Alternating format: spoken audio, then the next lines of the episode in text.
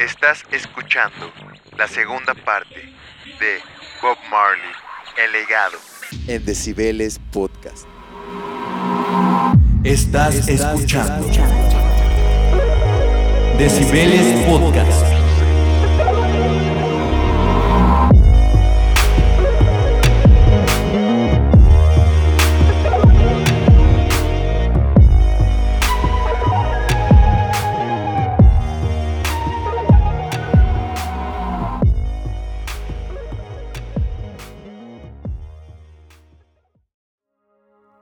Bienvenidos amigos a Decibeles Podcast, un podcast que ha revolucionado la forma en que se cuentan historias de personalidades eh, increíbles e históricas de la música.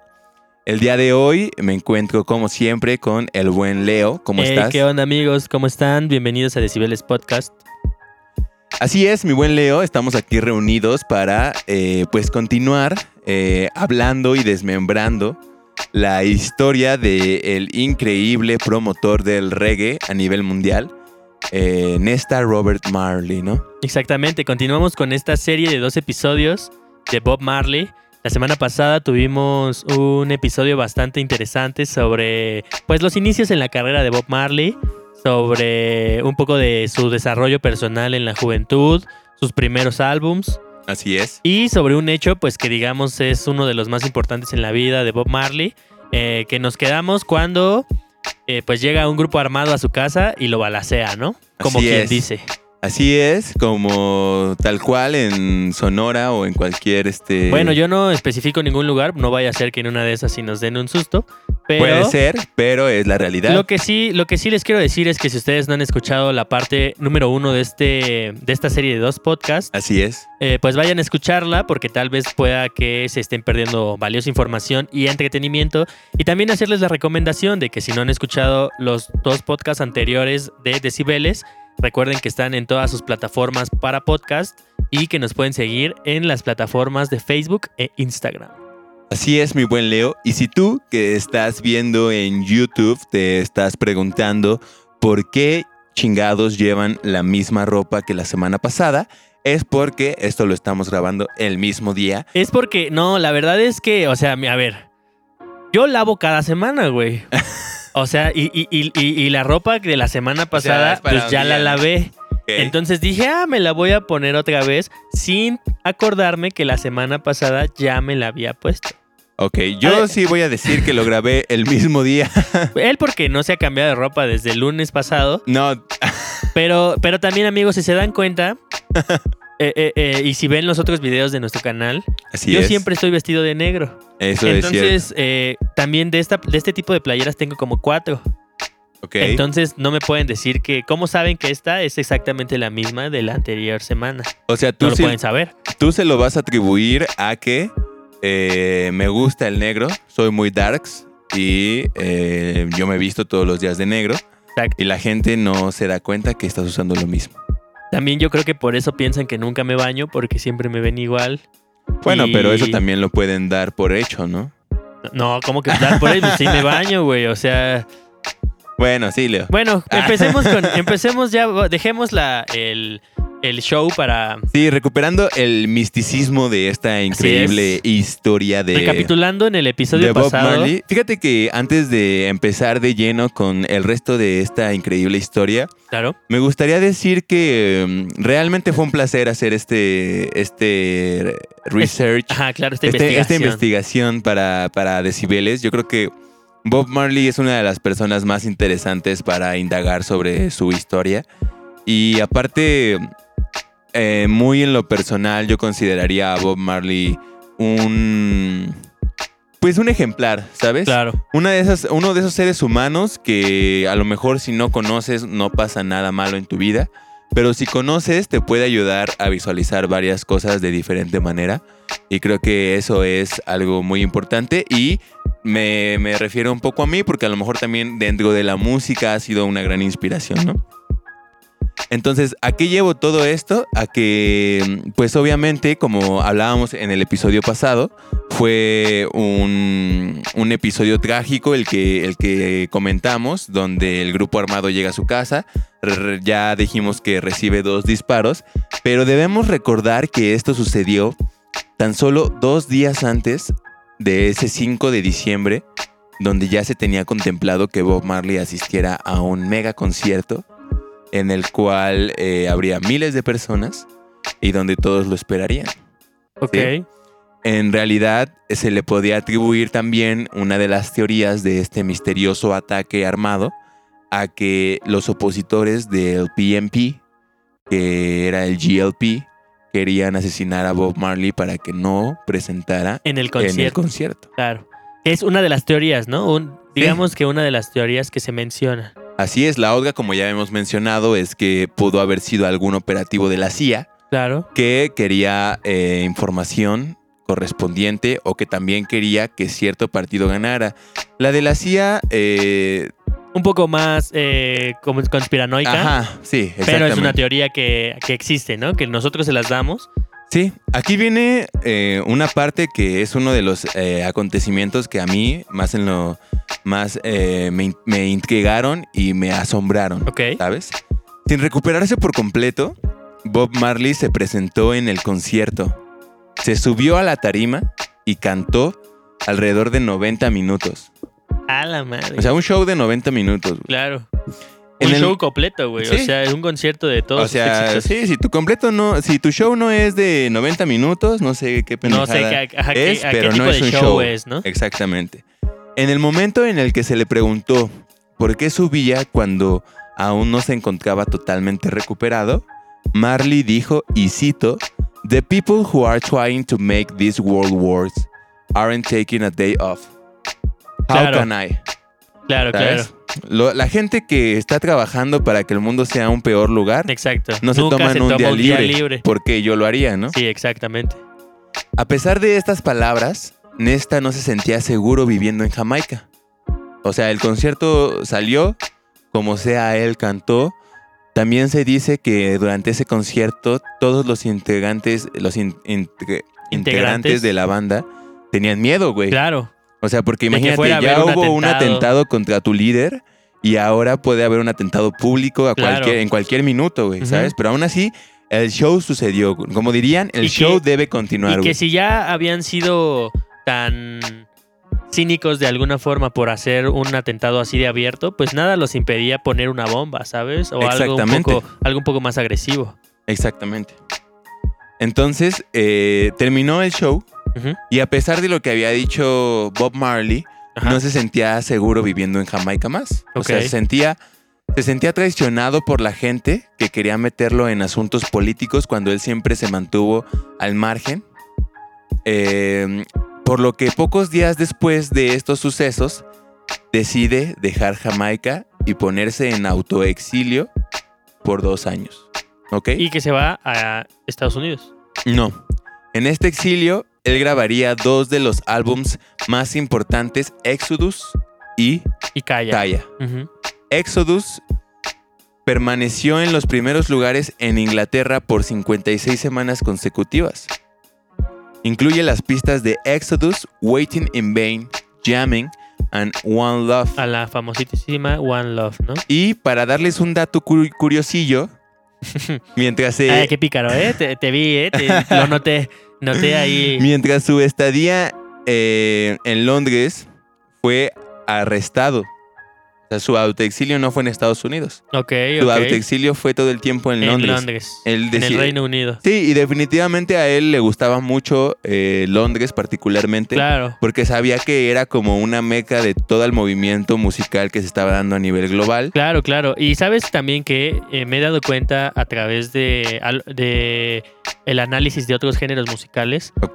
que la diferencia entre el Reino Unido y, y Estados Unidos, que al menos en el Reino Unido no hay tanto racismo en contra de los negros. Exactamente. Eh, no como en Estados Unidos, al Sí, menos. claro. Eh, puede que tengan otros problemas, pero al menos en eh, problemas raciales entre blancos y negros no es un problema tan marcado como en Estados Unidos. Entonces creo que también por eso es que en, en el Reino Unido, sobre todo en Inglaterra, Ajá. han prosperado pues distintos movimientos musicales inspirados por gente de raza negra. Así es.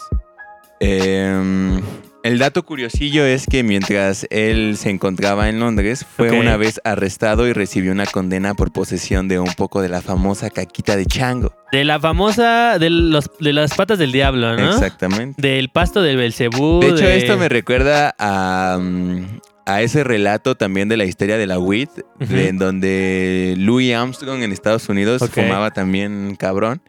Y una vez también lo arrestaron, güey, Sí, por andar por fumando. andar fumando, ¿no? Entonces, eh, terminó su exilio. Ya, ya dijimos que durante su exilio compuso estos dos álbumes que prácticamente fue parte de la carrera más exitosa de Bob Marley, ¿no? Aquí ya estamos en el periodo donde Bob Marley ya era conocido mundialmente y ya era un artista eh, imponente, ¿sabes? Ya había causado mucho impacto. Entonces, en 1978, Bob regresó a Jamaica gracias a que los líderes de las pandillas rivales decidieron pactar una tregua. O sea, fue algo curioso porque los dos fueron encarcelados en el mismo lugar, güey, al Claro, mismo tiempo, güey. Y en la cárcel, curiosamente, fue cuando arreglaron, Arreglaron. sus asuntos, Sí, claro. ¿sabes? Entonces, decidieron llegar a una tregua y para eh, cerrar la tregua ante el pueblo jamaiquino, organizaron un concierto para conmemorar eh, pues ese tratado, Sí, llegada a llamándolo, la paz, ¿no? llamándolo One Love Peace Concert. ¿ok?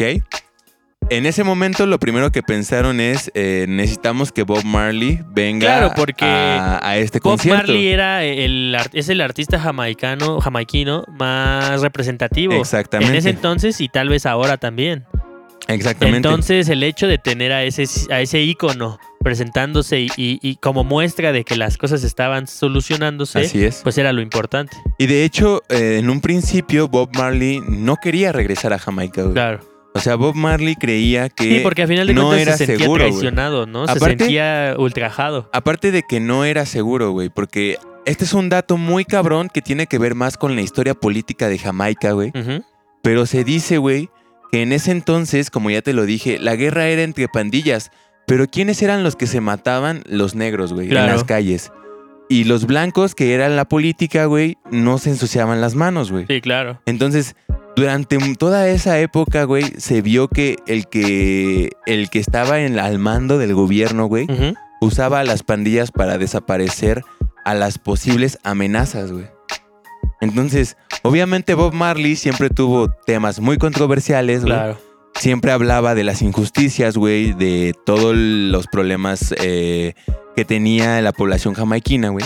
Y por lo tanto pudo haber sido considerado una gran amenaza para cualquier, eh, pues cualquier gobierno que se encontrara al mando en ese entonces. Sí, claro. Ese era el fundamento para el miedo tan grande que tenía Bob Marley de regresar. Y lo más cabrón es que no volvió solo hasta que los dos eh, líderes de las pandillas viajaron hasta Londres, güey, para hablar con él y decirle, ¿sabes qué? Si tú Necesi- vienes, Sí, claro. no te va a pasar nada. O sea, los Nosotros dos... te prometemos que te- no va ajá, a pasar y nada. uno de los, de los líderes era amigo de la infancia de Bob Marley. Uno de los líderes de las pandillas porque habían crecido juntos en Trash. Ok. ¿Ok? Entonces, ya, Bob Marley regresa y fue un momento muy emocionante para todo el país. O sea, imagínate, de por sí, después de dos años de, no, de que Bob Marley no viviera ahí, la gente se abarrató, se abarrotó en el aeropuerto, güey. Es que es lo que decimos, o sea, es, es el ícono de un país Así es. que habla de unión, habla de libertad, habla de felicidad, habla de paz. eh, y, y- y, eh, al saber que regresa, pues obviamente mucha gente iba, iba a querer ir a verlo, ¿no? Iba a querer es. recibirlo. Así es. Entonces, todo eso fue tan enigmático que el, el concierto se llevó a cabo, güey. Fue un concierto abierto. Claro. Entonces, mm, los relatos de esa noche del concierto son mágicos. Un pueblo que se unía gracias a la música. Después de una larga noche de grandes eh, artistas, exactamente a las 2 a.m., Robert Marley sale a la escena y baila de una de, de las formas más extrañas nunca antes vistas. Girando, brincando, jugando con su cabello, aleteando con los brazos, bajo la luna llena. De repente, en un momento, la música baja su volumen Así es. y dice, y cito, Could we have up here on stage, hear the presence of Mr. Michael Manley and Mr. Edward Siaga? que eran los líderes exactamente, de los partidos de los políticos partidos que, que- que estaban hemos- ajá, que eh, están en disputa. Ajá. Michael Manley por un partido era el líder del partido Ujú, que era un poco socialista, comunista, güey. Sí. Y Edward Shaga era el líder del partido conservador de derecha, apoyado obviamente por Estados Unidos. Claro.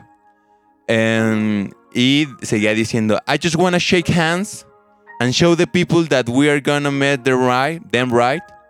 We're gonna unite tonight, ¿no? O sea, Sí. su mensaje es, hoy es... Queremos eh, demostrar que Reunirnos. Nos vamos a unir y demostrarle a la gente que podemos estar juntos. Y justamente cuando acaba esas palabras, we're gonna unite, un, un trueno impacta el estadio, güey. Y cae un pinche trueno cabroncísimo, güey. Y Bob Marley empieza a bailar como oído, güey, así enfrente del Enfrente escenario. de, güey. todo, ajá, de Sí, todas las personas. Empieza un baile espiritual, por así decirlo.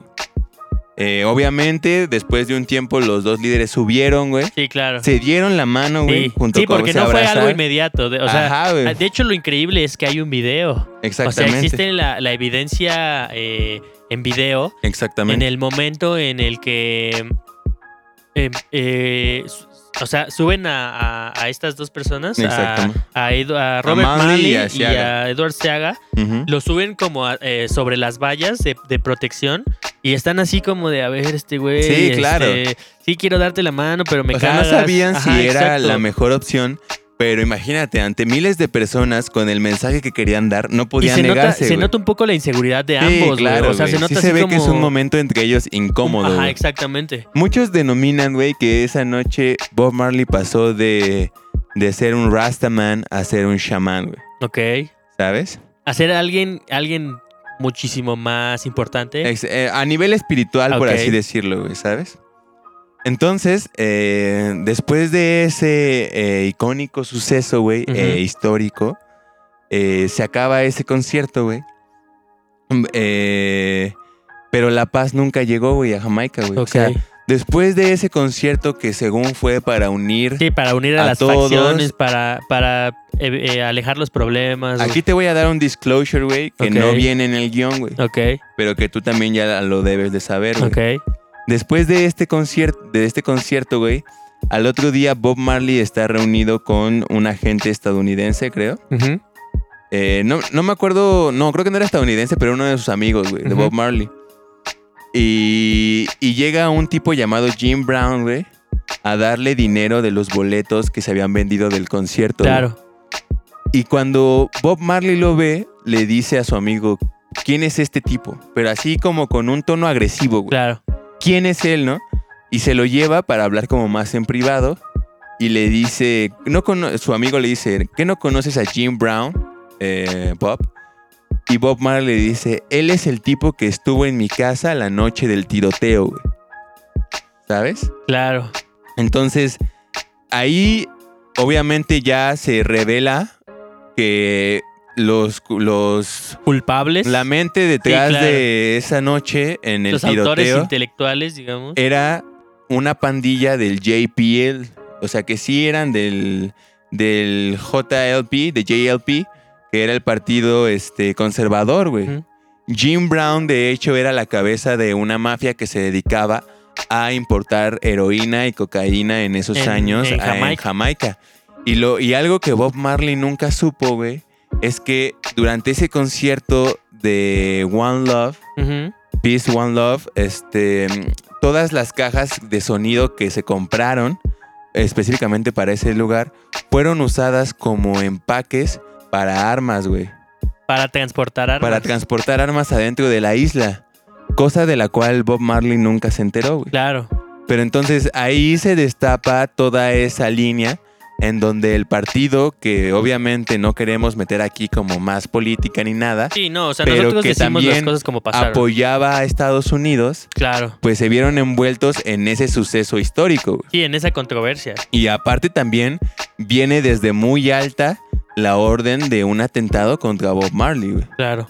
Entonces, esto se quedó así. Obviamente, después de esto, Bob Marley este, no estuvo de forma constante en Jamaica, güey. Ya viviendo, ya no vivió permanentemente en Jamaica, güey, sino se la pasaba de gira, güey. Claro. O trabajando en otros proyectos, ¿sí? Entonces, esto fue hasta ahí como el momento en el que Bob Marley acabó como la historia política en la que se le involucró en Jamaica en esos años. ¿sabes? Y que a final de cuentas, a pesar de sus esfuerzos, no. eh, El resultado fue un poco negativo. ¿no? Claro, o sea, al final de cuentas la paz nunca llegó. El, el representante de JLP del partido este, conservador ganó las elecciones, güey. Y lo más cabrón de todo es que después de ganar las elecciones, güey, su amigo, el de, de Bob Marley, el que era el líder de la pandilla en la que mucho tiempo se vio envuelta en la guerra, fue asesinado después de que ya ganó el De partido ganado. JLP.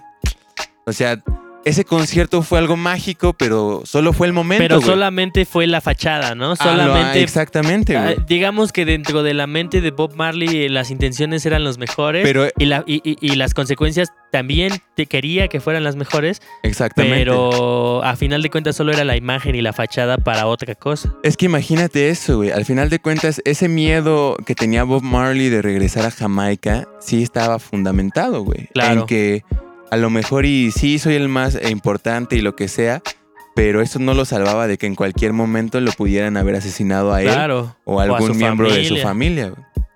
Después de todo esto, Bob Marley fue premiado con la Medalla de la Paz de- del Tercer Mundo por las Naciones Unidas. Ok. ¿ok?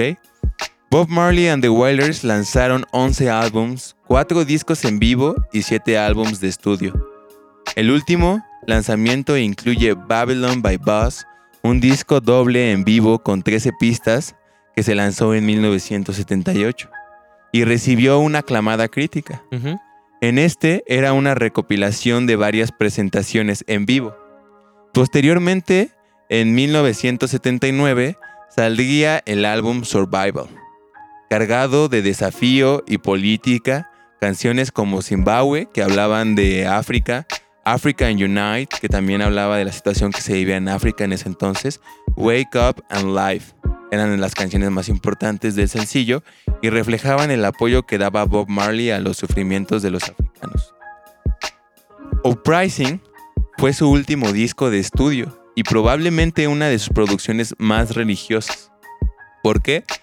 Influye el sencillo Redemption Song, muchos lo han de conocer, Claro. Que se considera la mejor canción que Marley ha escrito. And Forever Loving Ya, que ya para los que no lo sepan es como se le dice adiós, en Adiós. la cultura rastafari. Básicamente era como un disco de rock cristiano, pero este era un reggae rastafari. Rastafario, ¿no? ¿Sabes? Em, Confrontation pues, salió en el 83. Y Confrontation ya no fue un álbum grabado por él, pero fue un álbum de recopilación de eh, material inédito que Bob Marley creó a lo largo de su Sí, vida, a lo largo de pero su que a lo mejor nunca llegó al Y estudio. que fue, es un álbum, bueno, aquí les voy a dar un poco de el final, les voy a spoilear un poco, pero fue un álbum póstumo, ¿no? Eh, Exactamente. la, fueron los mismos hijos de Bob Marley quienes trabajaron en, en- y más bien los amigos cercanos de Bob Marley quienes trabajaron en el lanzamiento de ese disco. Así es, y pues el tema tal vez más reconocido de esta producción pues es la canción de Buffalo Soldier, donde habla de la historia afro, afroamericana. Pues sí, así como lo escuchan, habla de toda la historia de cómo los esclavos africanos fueron llevados a América, Claro. ¿no? En esta Robert Marley vivió una vida dedicada a la música, y más que eso, música que repartía un mensaje de lucha, de resistencia, de humildad y de libertad. Desafortunadamente, en julio del 77 Marley fue diagnosticado con un melanoma maligno debajo de la uña de un dedo del pie. Esto no fue causado por una lesión al jugar fútbol. Que era lo que yo pensaba, porque yo en algún momento había investigado Es que sí es un la- mito. Esta- ajá, es, es- es algo que sí está en internet, o sea que sí la gente, o sea que es que se creía la versión que yo la historia que me sabía Ah. es que un día Sí. eh, Bob Marley estaba jugando fútbol. Jugaba mucho fútbol. Ajá, porque era eh, él decía que el fútbol era de las cosas más bellas que el de la vida, ¿no? Exactamente. Entonces le, estaba jugando fútbol y se lastimó la uña y se lastimó el pie.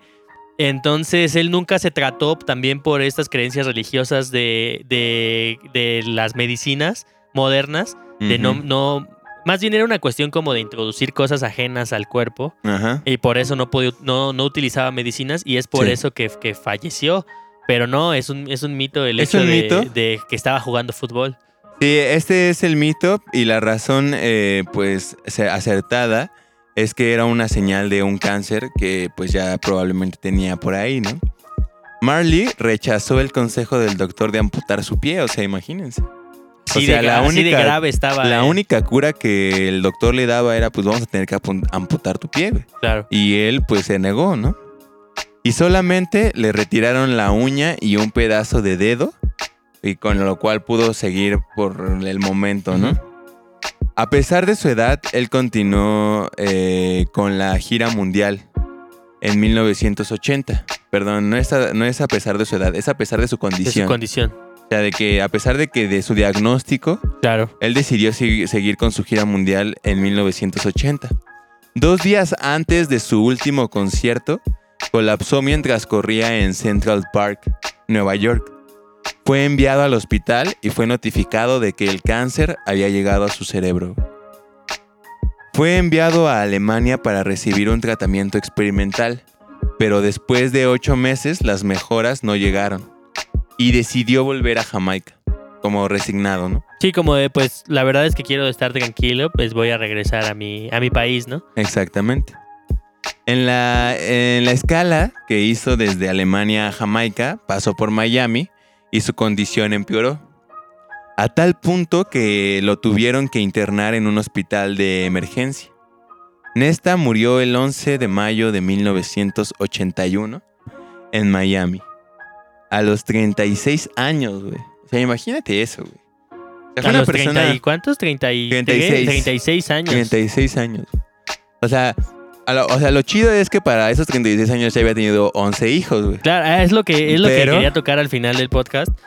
Eh, a final de cuentas, la vida de Bob Marley a los 36 años había vivido bastantes cosas. Sí, Sin claro. embargo, 36 años es una edad eh, Que a nosotros nos parece también. que nosotros que nos parece exageradamente joven, ¿no? Exactamente. exageradamente corta. Exactamente. Pero hemos de admitir que, pues, sí hizo muchas cosas de Claro, su vida. aprovechó su vida al, al máximo, ¿no? Y de alguna forma, pues la vivió como él quiso vivirla. Exactamente. Porque, miren, eh, Bob Marley se caracterizaba por ser, tener una actitud, pues, bastante eh, específica, ¿no? O bastante peculiar. Ok.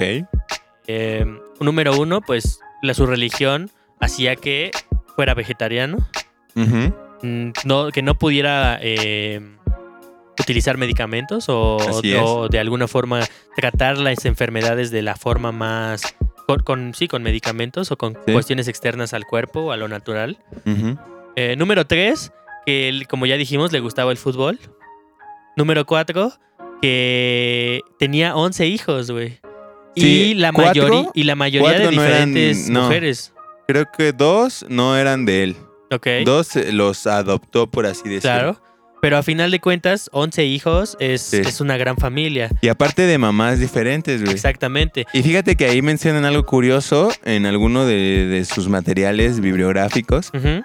que su primera esposa, eh, Rita Anderson, al final es como la matriarca de la familia Marley, güey. Claro.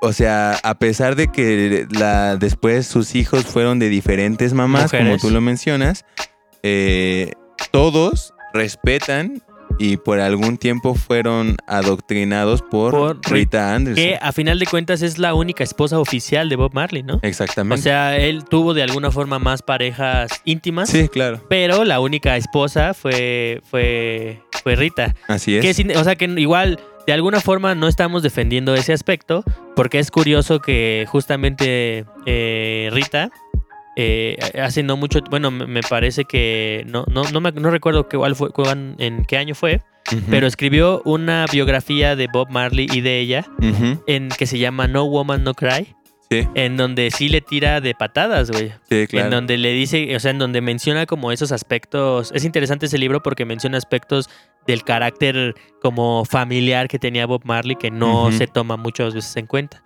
Que Sí, por claro. ejemplo, que era un padre un poco estricto, güey.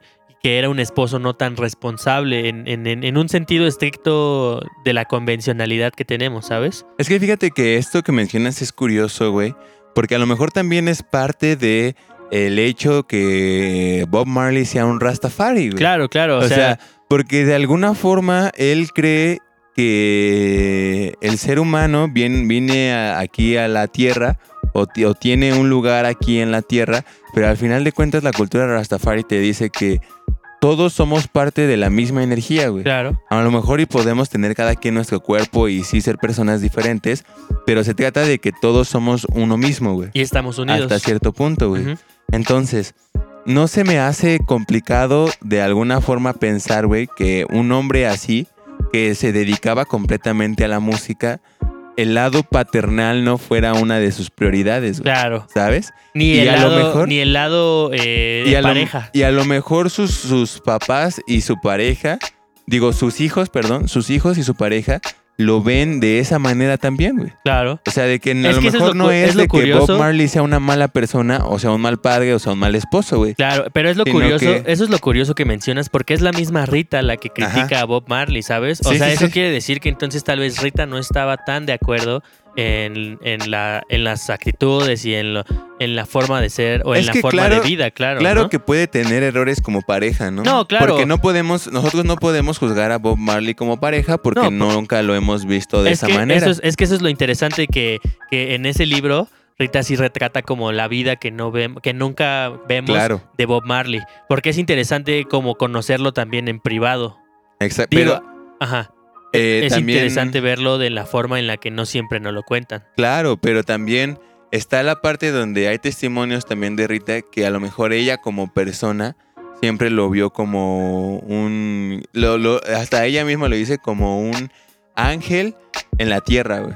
Ajá. O sea, como si realmente él fuera alguien místico, güey. Sí. Y, a- y hemos de recordar que también Rita acompañó a la mayoría de sus giras a Bob Marley, güey, porque era una de las cantantes del coro. y güey. todos sus hijos. Exactamente. Entonces, eh, regresando un poco a estos últimos momentos de la historia de, Bob Marley, eh, cuando es internado en Miami por de gravedad, las últimas palabras en su lecho de muerte son hacia su hijo Siggy. Y eh, sus, sus palabras fueron Money can't buy life. O sea, de que él estaba dispuesto a morir, güey. Claro, porque que el sabía dinero que, no puede comprar la vida. Ajá, que era parte de lo que se necesitaba, güey. Porque obviamente yo creo que para este punto, Bob Marley ya tenía eh, la capacidad de costearse la mejor atención médica. Claro, y de, y de a lo mejor amputarse su pie y de, ¿sabes? Sí. O sea, de, de seguir aferrándose a... a- a- a- Pero, por ejemplo, yo analizo esa, ese aspecto, que Bob Marley se, se terminó eh, apuntando el pie. Digo, no, decidió no apuntarse el pie. Eh, ¿Amputarse? Ajá, decidió no hacerlo. Y, y yo me pongo a pensar y digo como de, definitivamente, yo haría lo mismo tal vez, güey. Claro. O sea, si a mí me dicen a, a lo mejor y a esta edad, pues estaría bien culero, güey, porque diría, no mames, no he vivido casi nada. Pero me dirían, tienes un pinche melanoma en el pie, güey, te lo tenemos que quitar. güey". Claro. Y yo diría, a ver, sobrevivir a lo mejor otros 30 años, porque puede que el cáncer regrese y que también valga verga en unos dos, pero sobrevivir a lo mejor otros 30 años, pero no tener mi pie, güey. O sea, ¿sabes? Pues es que, ¿sabes? Es una... Es que es algo que ya es como muy personal, ¿sabes? Sí, estoy, o sea... Estoy completamente de acuerdo. Y desde mi punto de vista personal, yo respeto mucho esa decisión porque siempre a lo mejor yo he pensado que es mejor vivir lo poco de la mejor forma, güey. Ok. ¿Sí?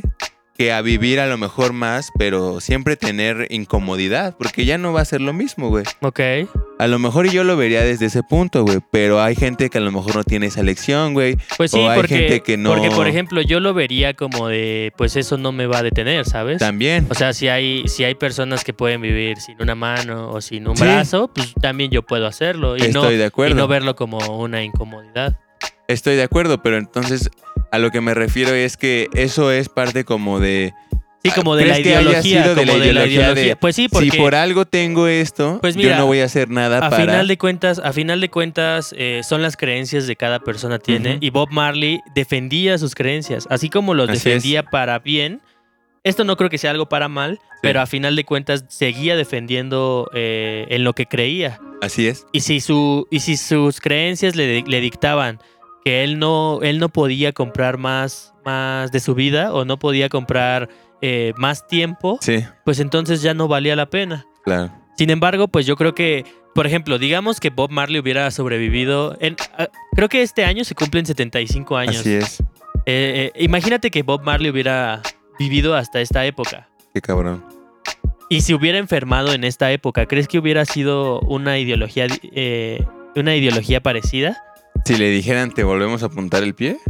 Ajá, en este, en este Sí, momento. yo creo que diría que no. Ahora te planteo una pregunta diferente. En, el, en, el, en el documental que les hablamos en el primer episodio sobre Who Shot the, She- the Sheriff, eh, está una de las hijas ah, de Bob Marley hablando al respecto de qué pasaría si Bob Marley viviera en la actualidad. Ok. Estaría en la... Porque ella decía, es que Bob- a, a- a mi, a mi padre le gustaba mucho compartir momentos con las personas, hablar con las personas, estar en contacto con sus... Era muy carismático. Claro, está, exacto, estar en contacto con sus admiradores. ¿Cómo sería Bob Marley en la actualidad con, con, Con Instagram. con Instagram o con Facebook? No, es que ella lo menciona, o sea, ella dice Pero yo creo de- que no lo tendría, güey. Es que eso es lo, in- lo interesante Nunca de veríamos a Bob. Marley en, los, en, en las redes sociales, güey. Sinceramente yo creo eso, güey. Sí, ¿crees que, que todo Yo- ese avance tecnológico hubiera sido algo chocante para él? Pero es que es un rasta, güey. Ok. O sea, los rastas más arraigados de Jamaica viven en la montaña, güey. Claro. Viven del campo, viven sí, fumando viven, hierba viven todos los básicamente días. viven de una forma... Y envejecen longevamente ahí, güey. O sea, no hay, no hay forma de que intenten conectarse con, con los medios. Ok, ni con- Sí, Y de hecho, pero, pero espera, lo que quiero que, que visualices aquí es que Bob Marley era una persona pues mediática y que se y que de alguna forma vivía a través de, de la música, claro, que quieras o no, atra- atrajo a la gente. claro, y tiene sus varias entrevistas. Exactamente, exa- y, y salió en los medios Sí, también. sí lo, sí lo. Imagínate co- en él en específico. Entonces, ¿tú crees que no hubiera hecho, no hubiera sido una persona mediática, un artista mediático en la actualidad? Si depende de él, yo creo que no, güey. Claro, claro. o, sea, solamente sería mediático si alguien le dice, oye, me, quiero, te ruego que me des esta entrevista porque quiero saber esto. Claro, sería, y además, Lo hace, güey. y además imagínate, si a los 36 años era una persona increíblemente sabia, Sí, a los 75, ¿cómo, qué, qué tanto hubiera aprendido? ¿O qué tantas cosas le hubieran pasado en su vida? Fíjate ¿no? que él tiene un relato muy interesante sobre la, la hierba, güey. Ok, Porque se supone que en la cultura rastafari se usa la marihuana como un medio para conectarse con África, güey.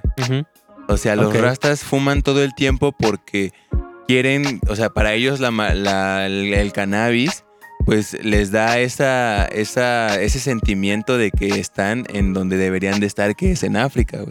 Eso es lo que ellos tienen como ideología, güey. Pero más allá de eso, Bob Marley describió la marihuana o herb, como él le llamaba, como ese medio que te permite conectarse contigo mismo, contigo mismo, güey, Claro. que te va a mostrar quién eres realmente, güey. Dice, él, él de hecho menciona, cuando tú fumas eh, herb o cuando tú fumas hierba, este, va, la hierba va a esclarecer o destapar todas tus debilidades, güey y te va a mostrar quién eres realmente y qué es la hierba también realmente. Claro. O sea, son pensamientos que dices, güey, no mames, ¿qué se metió este cabrón? pero, Que a primera instancia podríamos pensar eso, ¿no? Así de, este güey está bien fumado, ¿no? sí, claro, pero a lo que me refiero es que mucha gente también lo describe como de, Un medio para conocerte de alguna forma. no, no, no, o sea, fíjate, esto es muy interesante porque en otro documental, güey, hablaban de que Bob Marley siempre estaba fumando. güey. Ok, ajá. Y la gente decía, que o siempre tuvo este estigma de que alguien que fumaba todo el tiempo hierba era alguien que no completaba hacer sus Sí, cosas. que no o se podía concentrar. que no hacía nada, ajá, que Y todos dicen, güey, que Bob Marley era una de las personas más enfocadas que conocían. O sea, que su nivel de, de enfoque en algo cuando se concentraba, güey, no tenía comparación alguna. Y entonces esto, toda esta eh, ideología que de la que hablamos, güey, realmente viene en conectarse con uno mismo, güey. A lo mejor la mayoría de la gente ahora piensa en conectarse con el mundo, güey. Conectarse con las demás personas, güey. Conectarse con la ciencia, güey. Conectarse con buscándole una razón a todo, güey. Pero ¿cuántas personas dicen mi deseo más grande es conectarme conmigo mismo, güey? Ok. ¿Con quién soy yo? ¿Con qué puedo lograr yo? ¿Con qué significado tengo yo en este mundo, güey? ¿Y cómo voy a estar yo satisfecho con esto, güey? Sí, claro. Porque hay mucha gente que se pasa la vida persiguiendo algo que para él es como la idea perfecta de quién es, persiguiendo éxito, persiguiendo dinero, pero esto no es quién eres tú, güey. Por ejemplo, cuando a Bob Marley le preguntaban, este, ¿eres una persona rica, güey? Y él decía, ¿qué consideras rica, güey? O sea, para ti, ¿qué es ¿Qué es eso? güey? rico? Y dice, ¿tienes muchas posesiones? ¿Tienes mucho dinero? Y le dice, no, no tengo ese tipo de riqueza. Yo tengo la riqueza de la gente que conozco, tengo la riqueza de las cosas que he hecho y que he visto. Y eso es lo que se me va a quedar para siempre. Eso sí lo tengo. Claro. O sea, pero tenía estas filosofías, güey, que iban completamente eh, contrarias a lo que toda la gente común creería que es riqueza, posesión, Claro, a lo, a lo establecido, digamos. Claro, a lo güey. establecido. Entonces, eso es de lo más interesante, ¿no? Que Bob Marley, a través de su, de, de su experiencia y de su vida, güey, se volvió una persona sumamente sabia sin ser una persona sumamente estudiosa, güey. Claro. Porque él decía que si lo metían a, a la escuela, probablemente sería un tonto, güey. ¿Sabes? Pues repitiendo lo mismo. o sea, ¿sabes? eso es lo que él pensaba, güey. Pero entonces mi pregunta era, Ok. o sea, ¿tú no pensarías en un Bob Marley subiendo historias? Yo y- no, güey. Ok, ok. Yo definitivamente no. Estaría muy chido que a lo mejor lo entrevistaran de vez en cuando. Claro. Y es que, Porque ¿sabes qué? también, Yo- también solamente aceptaba entrevistas de gente que le cayera bien, güey. Claro. O sea, cuando a un, un medio le caía bien, decían, de esto me parece, no, no, o sea, no estoy totalmente seguro, pero me parece que eh, decían que cuando a alguien no le caía bien en una entrevista, fumaba más de lo normal, güey, para estar así todo un poco más incoherente en sus palabras, güey. Y que hiciera la entrevista un poco ¿Sabes? más lenta. Yo lo que creo es que a lo mejor si Bob Marley siguiera con vida, sería solamente mediático a través de su música, ¿sabes? Tal vez no sería ¿Y una hasta persona... qué edad crees que haya dejaría- hubiera dejado de hacer música? No creo que hubiera dejado de hacer. Nunca. No. Yo creo que, yo creo que tal, o sea, obviamente a una edad en donde ya muy avanzada, tal vez sí hubiera dejado de hacer música. Pero creo que cuando encuentras. eh, o sea, te, lo- te voy a poner un, un- una analogía diferente. Ok. Cuando una persona es, no sé, un carpintero y que esa es su vocación y que es lo que más le gusta hacer, yo creo que puede hacerlo toda su vida porque nunca se va a cansar. Tal vez puede darse descansos y esto, Sí, pero es, es- es- es su forma de vivir. Yo creo que en la de Bob Marley, pues tanto el rastafarismo como la música era su forma de vida y eso lo llevó hasta sus últimas consecuencias. Excelente. Bueno, pues el cuerpo fue regresado a Jamaica Ok. y Bob Marley fue enterrado en una capilla junto a su guitarra. Sí, que era una Les Paul como la que usaba Slash, el de Guns N' Roses. La música de Bob Marley es conocida en todo el mundo y ha inspirado múltiples movimientos contra los abusos e injusticias que se viven. Soldados de la independencia de Rhodesia en África le agradecieron a Bob Marley personalmente en su casa por la música que les ayudó a ganar la guerra con esperanza y seguridad, güey. Cuando derribaron el muro de Berlín se oía la música de Bob Marley. En cada lugar donde hay crisis mundial se escucha su música. Es un símbolo de libertad. Lo único de lo que era consciente de sí mismo es que beneficiaba a la gente. Y creo que lo sigue haciendo. Creo que Exactamente. Bob Marley ah, va a ser un artista que va a estar en la posteridad Sí, definitivamente. y que tal vez en menor medida, pero siempre va, ya va a ser un, un eslabón en la historia de la música Claro, y pues en la historia de la humanidad también. Y a lo mejor no, la gente de un futuro no va a encontrar su música como tal, pero pro- muy probablemente sus letras resonen o resuenen por muchos años, güey. O sea, la letra, el mensaje que realmente está escrito o implícito en esas canciones, güey, es un mensaje que se va a repetir para la eternidad, güey. Claro. Ya sea en diferentes interpretaciones, de forma de cita, güey, porque hay muchos personajes históricos, artistas, que escriben realmente cosas que se quedan como citas de un, como si fueran de un científico famoso o como si fueran de una persona muy reconocida. Exactamente. Pues espero que te haya gustado muchísimo La verdad este es que- podcast. La verdad es que este podcast estuvo bastante interesante. Eh, esta segunda parte esperemos que les haya gustado. Así Esperemos es. que los haya entretenido y que los haya inspirado de alguna forma para que ustedes busquen y encuentren eh, eso que les haga, lo- eso que los haga conectarse con ustedes mismos. Solo quiero decir que yo ya empecé con la búsqueda de mi Rastafari interior, güey. Ajá. Y pues espero que pronto vean los resultados. Bueno, esto es un anuncio de que próximamente Jay en el próximo capítulo va a estar vestido de con sus rastas y eh, Vestido de, de, colores amarillo, rojo, rojo, y verde. verde. y amarillo. Además de que próximamente eh, estoy viendo aquí en la computadora cómo está comprando boletos directamente a Zimbabue. Eh, pues que te vaya muy bien. Recuerda Porque soy que te el tienes negro que, que, quiere re- liberarse. recuerda güey, eso ya no me eso ya no me este me concierne a mí. Oye, oye, ¿quieres que te dé un dato así súper rápido de A ver, échatelo. Rastafari? a ver, a ver.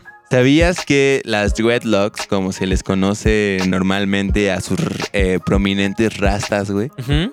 se, se las dejan en señal de respeto Ok. y como en señal de honor a la figura de más imponente que tiene su, su cultura, güey, que es ¿Qué el es? león, güey. Ah, ok. O sea, los rastafaris se dejan las rastas largas, güey. Porque es el tipo de mensaje que imagen que quieren dar. Porque el león para ellos es como la representación de ese emperador que bajó, que bajó como último para África y que será Dios encarnado. Pero se representa como un Como león. un león. Y está en la bandera de Etiopía.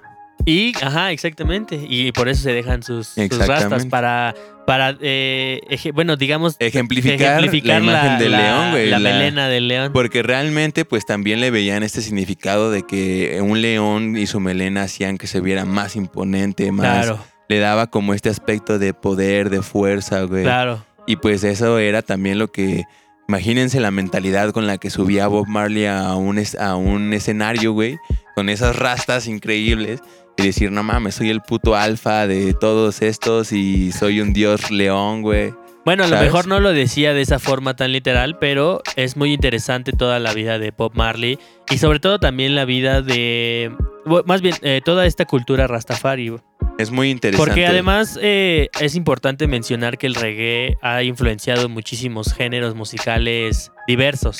Y algo que, un dato curioso que tal vez ya muchos sepan, es que el, esta cultura como del sonidero que conocemos es originaria de Jamaica Así es. y es conocida como el Sound System y Así ellos es. fueron los que primero utilizaron estos sistemas musicales como para eh, hacer sus fiestas Así y es. eso lo adoptaron en otras partes del mundo como aquí en México, Como en que hay muchas historias que falta Exactamente. caer a decibeles. Hay Podcast. muchas historias que podemos contar, pero pues nos alegra haberlos tenido en el episodio de hoy. Así Esperemos es. haberlos entretenido, que hayan disfrutado, que tengan una bonita semana y recuerden que pueden escuchar nuestros capítulos anteriores en todas sus plataformas de podcast como Spotify y Apple y también que nos sigan en nuestras redes sociales como Decibeles Podcast. Estamos en Facebook y en, Y Instagram. Instagram. Muy bien, Leo. Pues creo que es todo de nuestra parte. ¿Algo más que quieras agregar, Jay? Pues nada, este, legalicen la mota. Bueno, ya se dijo Este, primero aquí. Eh, pues nada, yo creo que le, todo ya está dicho en el podcast. Esperemos nos dejen, ya saben, su retro. Y pues déjenos también eh, en los comentarios o donde quieran de qué artista Les están gustaría que ansiosos habláramos. que hablemos de su historia y les demos este pequeño resumen que podrán escuchar en sus oficinas o en sus casas o donde quieran. Exactamente, pues sin más que hablar, muchas gracias y nos vemos en el próximo capítulo. Hasta la próxima. Bye.